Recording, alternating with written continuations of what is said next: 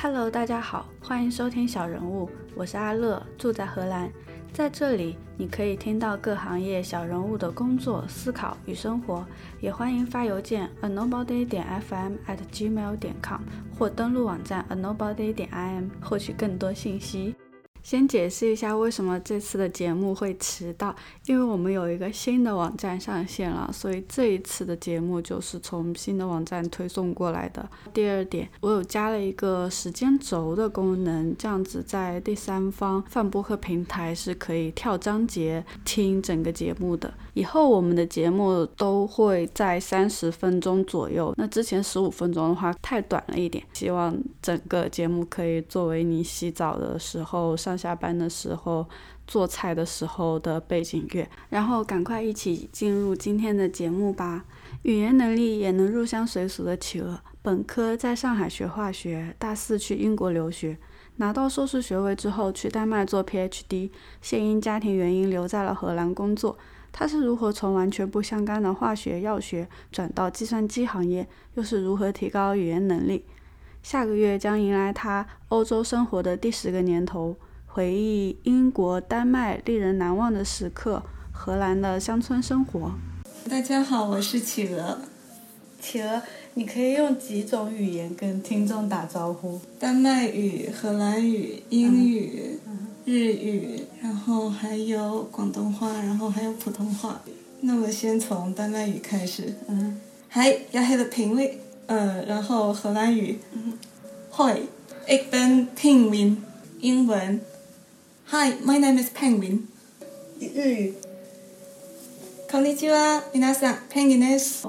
你好，我是大家。你好，我是企鹅。都是自学的吗？呃，不是自学的，就 所有这些语言都是有老师教过的。嗯嗯。各自的程度呢？程度的话是日语，我考过了日语二级。然后广东话是母语，嗯，普通话是在学校里面都说，丹麦语是化学方面的还行，因为需要拿来教书，嗯，然后荷兰语的话也只是刚刚入了个门。学这些语言的时候会有一些学习的技巧，我觉得。可以跟一个老师去学习，然后用一本比较靠谱的教材，然后基本上对于日常的对话和生活都是能够覆盖到的。主要还是要花一些时间和力气去做这些积累。积累。对，觉得积累很重要，从生活当中去呃吸收。各种各样不同的表达和单词，我们有图片字典这样的存在，但是你同时也可以把超市当成一本图片字典。嗯你可以看它的标签，然后你就知道，呃啊，某种花或者是某种食品，它对应的语言是这样的。嗯，所以还是要在从生活中去学习。对，而且尤其是在欧洲这边，小语种比较多，然后变化也比较多，然后。从生活当中积累，我个人认为，呃，是比较有用的。英国、丹麦还有荷兰，他们各自住了多久？呃，我在英国住了两年多，差不多三年，然后完成了我的大四，还有整个硕士阶段。然后在丹麦是住了呃三年零三个月，完成了博士阶段。然后现在在荷兰住着也差不多有三年了。嗯，这样子的话，在欧洲已经九年了。对，呃，从下个月开始，我的欧洲之旅就已经进入第十年了。在这个三个国家里面，呃，你觉得？最让你难忘的事情是什么？最让我难忘的事情应该是我从英国搬家到丹麦的过程，不仅仅是搬家的这个行动，然后还有为什么搬家，嗯，就是整一个心路历程以及实际的行动是比较让我难忘的。当然，这个行动首先一开始更多的是心理战，就是周围肯定会有。很多人来问你，就是英国有这么好的教育资源，你为什么还要就说折腾去欧洲大陆？这个原因主要是有三点。第一点是英国的当时的政治经济问题，然后第二点是我个人对欧洲大陆文化的兴趣，然后第三点是我个人的情感问题。嗯哼，然后先从第一点开始讲。我在英国读书期间，当时因为特丽莎梅的政策关系，对留学生的政策很不好，几乎没有办法留下来找工作。而且对于博士生而言，绝大部分的英国博士生职位不是说你只给英国或者是欧盟国家的人，就是我们虽然可以给外国人，但是学费你得按照外国人的学费来付。然后外国人的学费和英国以及欧盟的学费三年算下来几万欧的差距，这还是相当大的一笔经济负担的。所以我个人的想法是，因为博士生有一部分的工作是在帮你导师。打工，所以说为什么还要就说以打工的方式，然后去交学费？我分明是帮老板打工干活，可是我还要去交学费，这让我觉得有一点不可思议。嗯嗯，所以的话，可能是我个人来说对英国当时的这些政策和经济的可以说是不适应吧。嗯，所以这是我离开英国的其中一个原因。嗯。然后第二个原因是关于个人对欧洲大陆的偏好，就说来到了欧洲了之后，发现自己有一点语言宅的倾向。所谓的语言宅，就是虽然说在不同的国家你会用不同的。语言，但是你在表达同一个意思的时候，你会发现这些差别。就说使用这些语言去表达同一个意思，他们还是有千千万万的差别。你比如说是在英国说瓢泼大雨、倾盆大雨的时候，英语是 raining cats and dogs，就是天上下猫下狗。在荷兰语里面，它却说是天上下剑。这样子。对，还有一个词语，它在不同的语言里面。虽然是同一个写法，可是它表达着不同的意思。比如说有一个词语 “ur”，就是 umlaut u，然后加上字母 l，ur，在德语里面这是油的意思，但是在瑞典语里面这是啤酒的意思。然后还有比如说英语里面的 beer，b e e r，beer，它在荷兰语里面的意思是熊。啊，所以这是让我觉得非常有意思的一点。我会因为这些。语言上面细微的差别，让我感觉这些国家的文化相当的有意思。嗯嗯，因为我觉得这可能是我个人的快乐的来源之一，所以对欧洲大陆的文化有一定的偏好。这是我之所以从英国要搬往丹麦的第二个原因。然后第三个原因是个人的情感问题，在英国期间认识了我当时的。男朋友也是现在的先生，他是在荷兰居住的。当时最理想的情况就是我在荷兰找到一个博士职位，因为我当时已经非常的确定我自己是往科研的方向走的嘛，所以就是找博士是一个比较自然的选择。只可惜的话，因为越做到呃博士的阶段，你的研究方向就越窄，这就导致实际上这个地球上。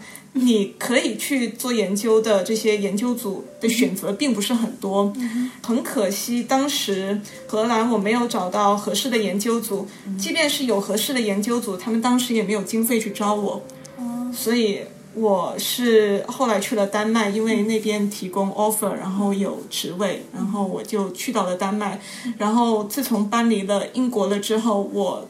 访问我的当时的男朋友，现在的先生就再也不需要签证，因为英国它不属于申根区，然后每一次去见他，我都要办签证的过程，他也是一样，所以这个过程让我们觉得很繁琐，真的是不想再经历这样的过程了。对，所以的话，还是至少搬到同样是申根区，虽然说是不同的国家，这样情况还是会变好很多。嗯，你你最喜欢哪里？很难说得上来，毕竟就是说每个国家都有自己的特色，而且呃，喜欢哪里也是一个很主观的问题。我自己肯定也有我自己方方面面的主观的偏好。每个国家都有一些呃他们的好与他们的不好，所以总结下来，呃，这个问题我真的是回答不上来，只能说这些国家就相当于他们比喻成我的朋友，不一样的人，然后呃。这些朋友呢，都可以去包容他们的不同的个性的存在。嗯嗯，所以他彼此不同的个性，你自己的感受是怎么样的？这些呃，这这是一个比较大的话题。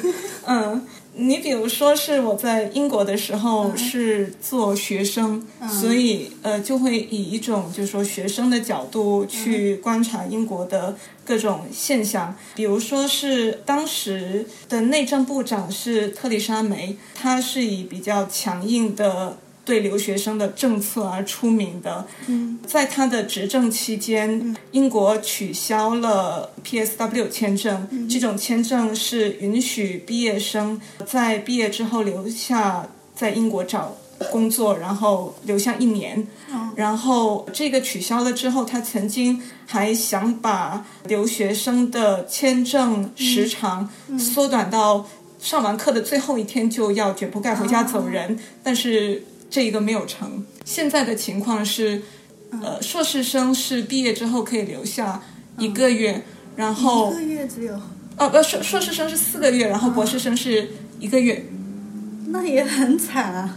对，时间不长。啊，嗯，但是另一方面，嗯，英国的人口是我待过的这几个欧洲国家里面最多最多的。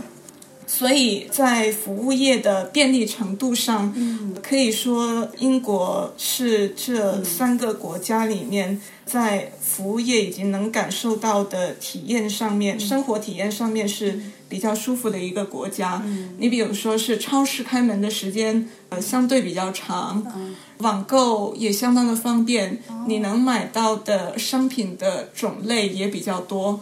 之前我在英国读书的时候，网购可能还没有现在这么蓬勃，至少是欧洲的网购，但是当时已经可以。使用亚马逊或者是其他的网购平台买到很多很多的东西了。嗯嗯，可能其他国家还要就说担心邮费之类的问题，但是英国很多都能做到免邮了。英国也是好几年前的事情，所以的话，其实这些事情是处在一个动态发展的过程。这几年欧洲其他国家也已经在慢慢的跟上了。对。像现在荷兰的物流，我已经觉得他们做的挺不错的了。如果再说到其他国家的话，就是像是在丹麦，丹麦我觉得一个非常值得欣赏的一点是他们的男女平等是做的相对比较好的一个国家。是男女平等，不是说男女有一模一样的权利，而是会针对性别的不同的特点去制定一些呃。方便的政策，以及呃，让他们在各种各样的人生发展和职业发展上面都提供一些呃便利的措施。比如说，丹麦的产休和育休加起来，福利应该是这三个我待过的国家之中最好的。他们的产休和育休加起来可以休到差不多一年。然后这一年可以领百分之百的工资。到荷兰的话，嗯，我觉得荷兰有一点比较好的是，它对于不同文化的包容程度，应该说是这几个国家当中最高的。虽然我觉得丹麦人对于外国人也处于一种习惯的状态，但是荷兰人则是在他们的策略和方法上面更加的专业。以及更加的呃，成为一种习惯化。原因是荷兰他们从很早开始就做着对外贸易，然后出海跟不同的国家去做生意打交道。从那个年代开始，荷兰人就积攒了许多跟外国人处事的一些经验，所以把这些经验就说带回了国内，也融入成了荷兰人自己性格的一部分。就说针对外国人的服务这一方面，可以说，嗯，在荷兰是做的相当不错的。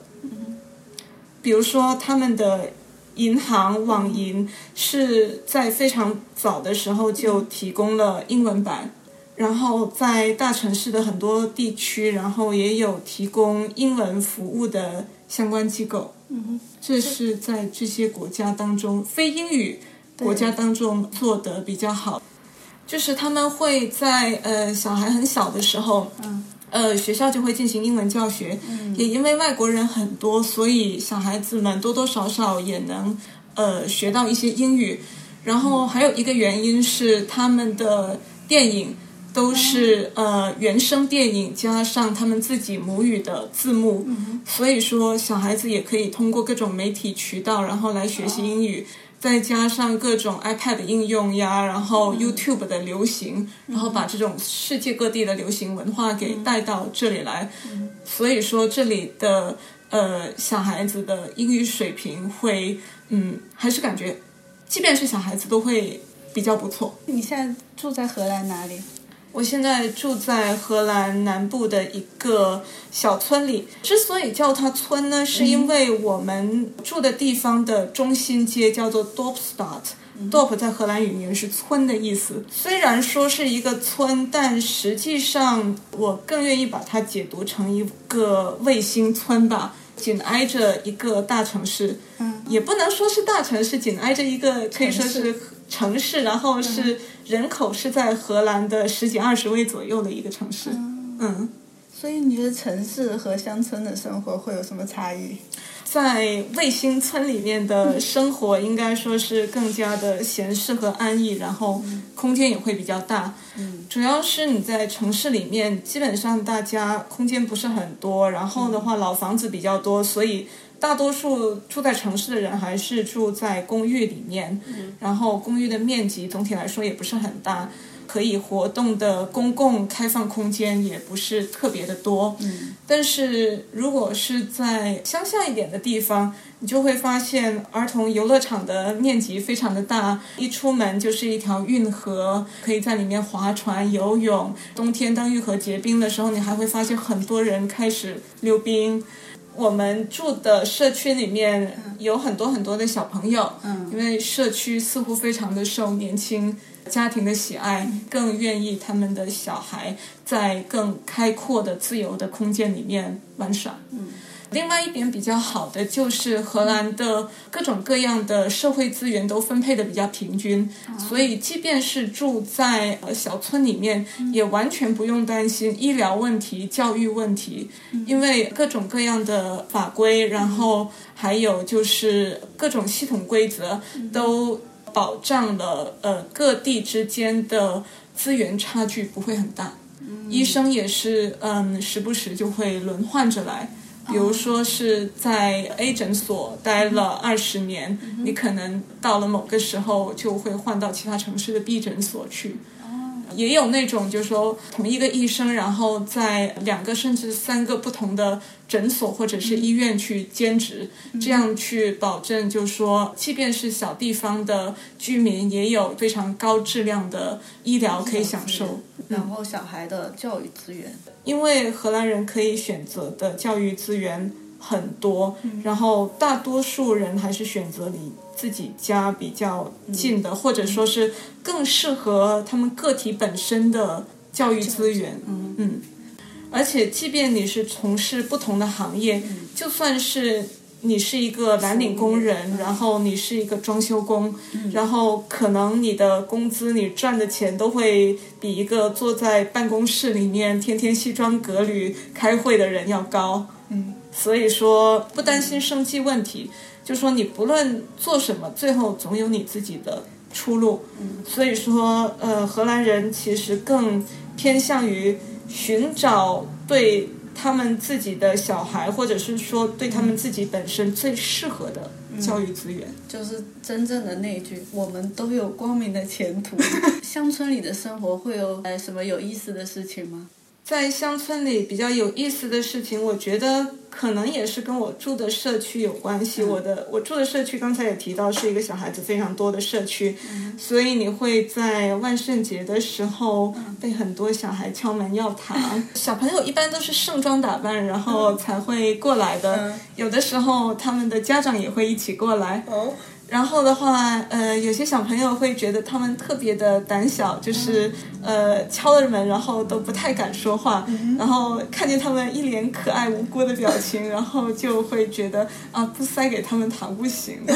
但是有一些小孩就会非常的大胆，然后就直接呃吼着我要糖我要糖，甚至有那种就说还抱在妈妈怀里的小孩。走路都走不利索的小孩，然后也会跟你伸着手，然后很想要糖。虽然可能到最后他没有什么记忆，但是这样的体验，我觉得对整个家庭是比较有利的。嗯，还会有专门针对小孩的服务，以及你可以看到，就是邻居家的小孩，他们都是在一个什么样的环境下面成长起来的。比如说，我家最近就收到了一封邻居家小孩的广告传单，然后这份广告传单是说。这个十四岁的女生，她想帮别人带带小孩，业务范围从两岁到十三岁，可以指导小孩写作业，可以陪小孩玩游戏，可以带小孩去一些好玩的地方。她的主要目的是为了培养他自己的责任心，她同时也想挣一些钱，就是非常直截了当的这样表达出来。他自己的一整个想法，然后这让我们觉得呃很真诚，然后这个十四岁的小姑娘也很有前途。嗯嗯，就从十四岁就开始创业了。对，这边青少年一般如果他们有自己的想法的话，去付诸行动的还是挺多的。就刚刚有讲到乡村生活，嗯哼，然后你觉得最重要的是什么？我觉得乡村生活的一个必要条件就是一定要有一辆车。你有考荷兰的驾照吗？有的，荷兰驾照要怎么考？对，我们先从考试说起吧。嗯，荷兰的考试分为理论考试和实践考试。然后理论考试的话是四十道题，题数应该比中国的少，但是我觉得难度和灵活度是要远远的比中国的考试要高的。比如说，他会出一些判断优先级的题目。图上给你四五辆车，嗯，然后给你一些不同的交通符号和优先级标志，然后让你排一个序，哪一部车最先走，哪一部车最后走，然后还有其他的题型，就像是呃，你看到一些交通标志，这些交通标志它虽然说有表面上的第一层意思，但是它还有更深层的含义，然后有的时候他们会。根据这些交通标志去考察一些更深层的含义，这也是属于一个比较灵活的地方。比如说，呃，考题会给你放一个高速公路的标志，然后可能会问你，你看到这个标志的时候，它就意味着你的车速至少要达到多少才能够上这样的道路。也会考，比如说这样的标志，它就意味着。它的最高速度是多少？或者说，他给你一个城市的路牌，然后会问你，就说超过了这个路牌了之后，它的最高行驶速度是多少？嗯，然后就诸如此类的问题，就还是比较灵活，然后也是比较贴近实际的生活，也真的是你会在实践中碰到的情况的。呃，下来是实践考试。实践考试的形式，考官会跟着你的车，大概三十五到四十分钟左右。呃，就是上真实的路去开这么长的时间，然后他会考察各种各样不同的路段，从居民区道路到普通的城市道路以及郊区道路，然后还有高速公路，同时也会考察特殊的移动，呃，英文把它叫 special maneuvers，然后这包括侧方停车、前方停车、倒车、U turn 就是 U 型转弯，然后还有半坡起步。等等，一般来说会从这些 special maneuvers 抽两到三个来考。当然的话，就说在荷兰还有一种就是叫做中期考试。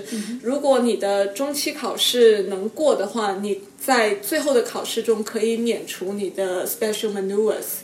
考官看你的不仅仅就说是你能够全程这样开下来，更重要的实际上是看你的第一开车是否安全，第二是否保证整体的交通的顺畅、安全流畅，这是他们最看重的两点。比如说是。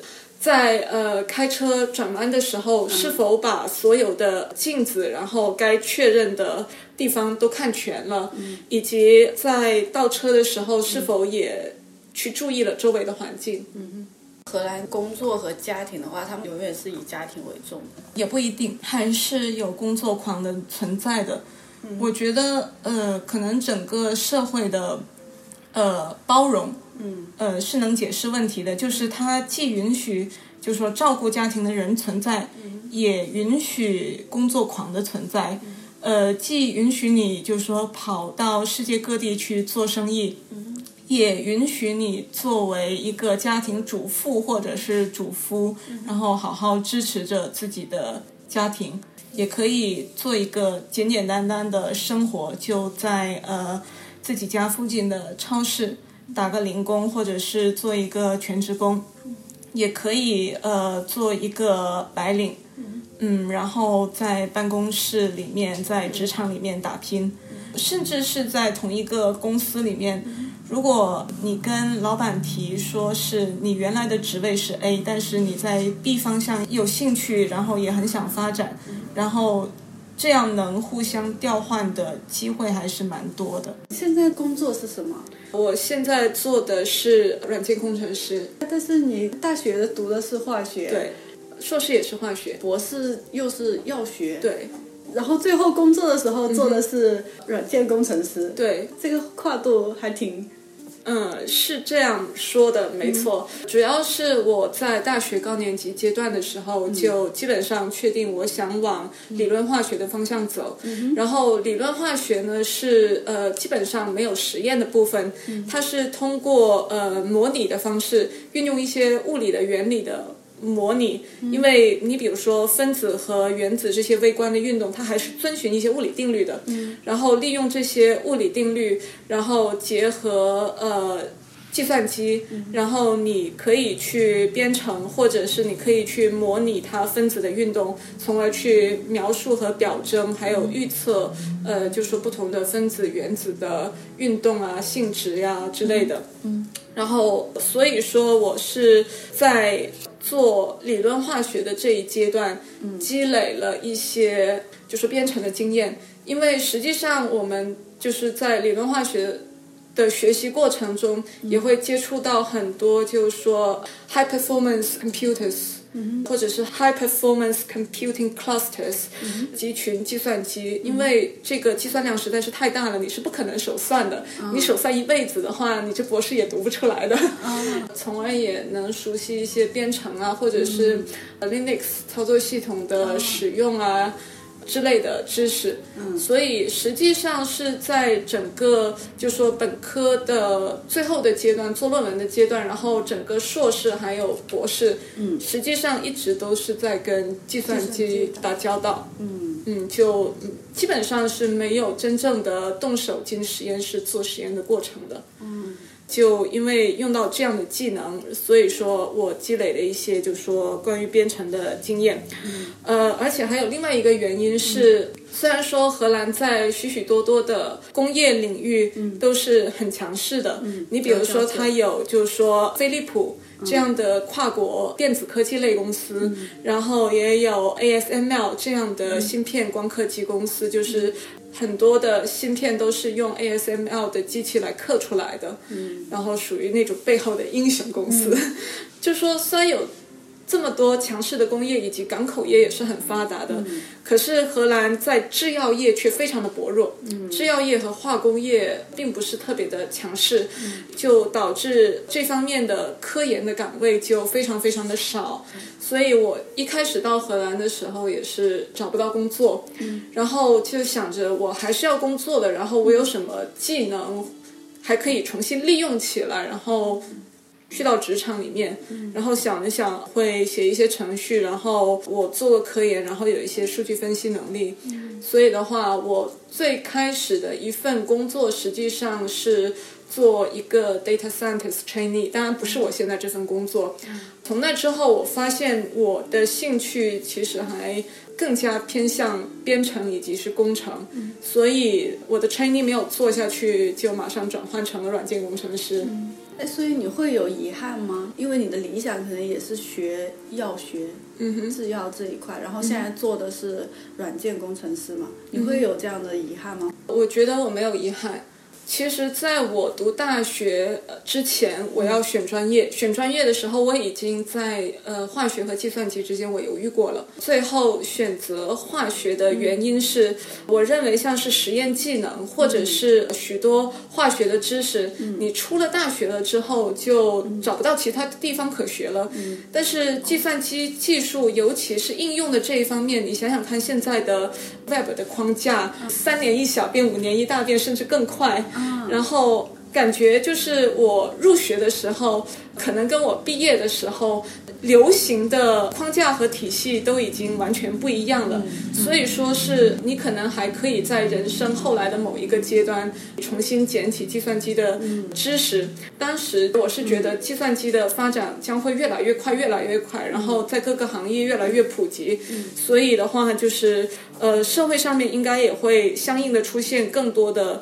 支持学习计算机的资源，嗯，还有另一个原因是我本身是对这个世界的物质比较感兴趣的，嗯，因为我的小时候家里家里人以及。不一样的同学，他们都会说啊，这个物质不干净，或者说这里很脏，或者是那个东西，这个水果和那个水果不能一起吃。我会很好奇他们后面的原理是什么，然后他们究竟能不能一起吃？他们说的话是不是对的？然后为了去判断他们说法的正确性，我觉得还是需要具备一些专业的知识，会来的比较好。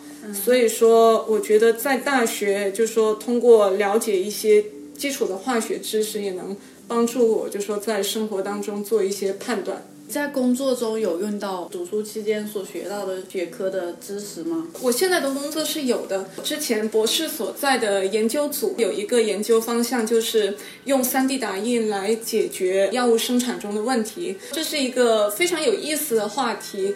然后你比如说是呃生产药物的时候，很多步骤都是需要分离的。如果说我们在两个步骤的连接之间，我们可以做一些自动化的检测，那会使整个生产的过程流畅很。很多，然后也可以省很多的人力物力，然后我们就可以做一些原型的设计，英文叫做 prototyping。然后我们可以自己在实验室里面，就是用 3D 打印设计一些小模块。你觉得这个检测设计器应该是这么设计的，然后你就按照你想的方式去做。然后的话，我们来测量一下这是不是可行的。呃，这是 3D 打印应用的一方面。呃，第二方面是因为 3D 打印它使用到材料。它使用到的这个材料呢，实际上也可能跟药物相关，因为有一些材料你是可以吃的啊。如果你是用一种可以吃的材料，然后结合药物打印在一起，就可以把呃。你的药片打印成不同的形状，然后你也可以呃打印不同的物质，这样的话你就可以能做到就是针对个人化的药物，英文叫做 personalized medicine。你比如说小孩的话，你可以打少一点的剂量，或者是说呃这个人有乳糖不耐，那么我们的话就在打印这个药物的过程中不使用乳糖作为一种支撑材料，或者是你可以针对不同的人群，然后设计不同的药物，你甚至可以针对。对这个药物是在身体的哪一个部分被吸收的，然后把药片打印成不同的形状，以及它的释放过程。如果你需要它比较缓慢的释放，你也可以通过呃设计药物本身的形状结构来控制这样的释放过程。所以说，这个三 D 打印的。应用还是非常的广泛的，虽然说现在都是在研究阶段，但是我相信，就是说未来的药物发展前景还是会按照这样的方式，更加的个人化、专业化来发展的。然后还有一个 3D 打印的研究方向是关于药物的防伪性。因为的话，现在的药物多数你就拿到一板药片，如果说是从一板药物里面拆出来，然后没有任何的信息的话，你可能也很难判断这个药物是真是假。嗯，然后如果是假冒伪劣商品，那肯定就不好了。然后你可以试着在你的打印的药物上面添加进一些，比如说 QR 码信息。或者是添加一些独特的信息，然后来做防伪，这也只能通过就是说打印的这种方式来实现。这样你扫一下 QR 码，你就能知道啊，这是哪一个药剂师配的，这个药的生产日期是什么时候，以及它有什么特殊的 fingerprint 指纹，你可以判断哦，这是一个真货。工作之外有什么兴趣爱好？呃，我是一个语言宅和火车宅。火车？对，你比如说是荷兰主要的火车路线的经过的站点，我基本上都背得。我有的时候会专门的去坐火车。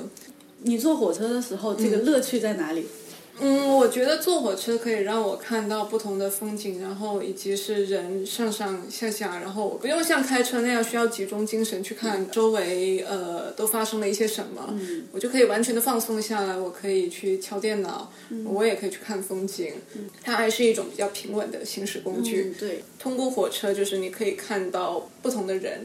语言宅就是我会去不同的地方，然后坐在一个咖啡馆里面就听人说话，会慢慢的习得不同的表达，因为它正好能反映不同国家以及语言的文化差异。嗯，所以去了解这些差异，我觉得还是挺有意思的。所以有的时候就会发呆，坐在一个咖啡馆里就听人说话。嗯，有的时候也会去坐火车。呃，我还有一个爱好是吃拉面，我。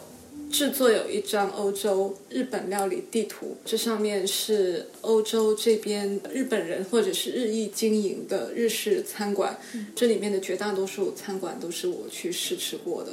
如果说哪里开了一家新的日本料理店，我也可能都会去试吃一下。嗯。今天的节目就到此结束了。这张欧洲日本料理的地图可以在网站上找到，同时还能找到企鹅的博客，嗯，了解它更多的信息。最后，感谢收听小人物，喜欢记得订阅、收藏、分享。有任何建议或者问题，欢迎发邮件 a nobody 点 fm at gmail 点 com 或登录网站 a nobody 点 im 留言反馈哦。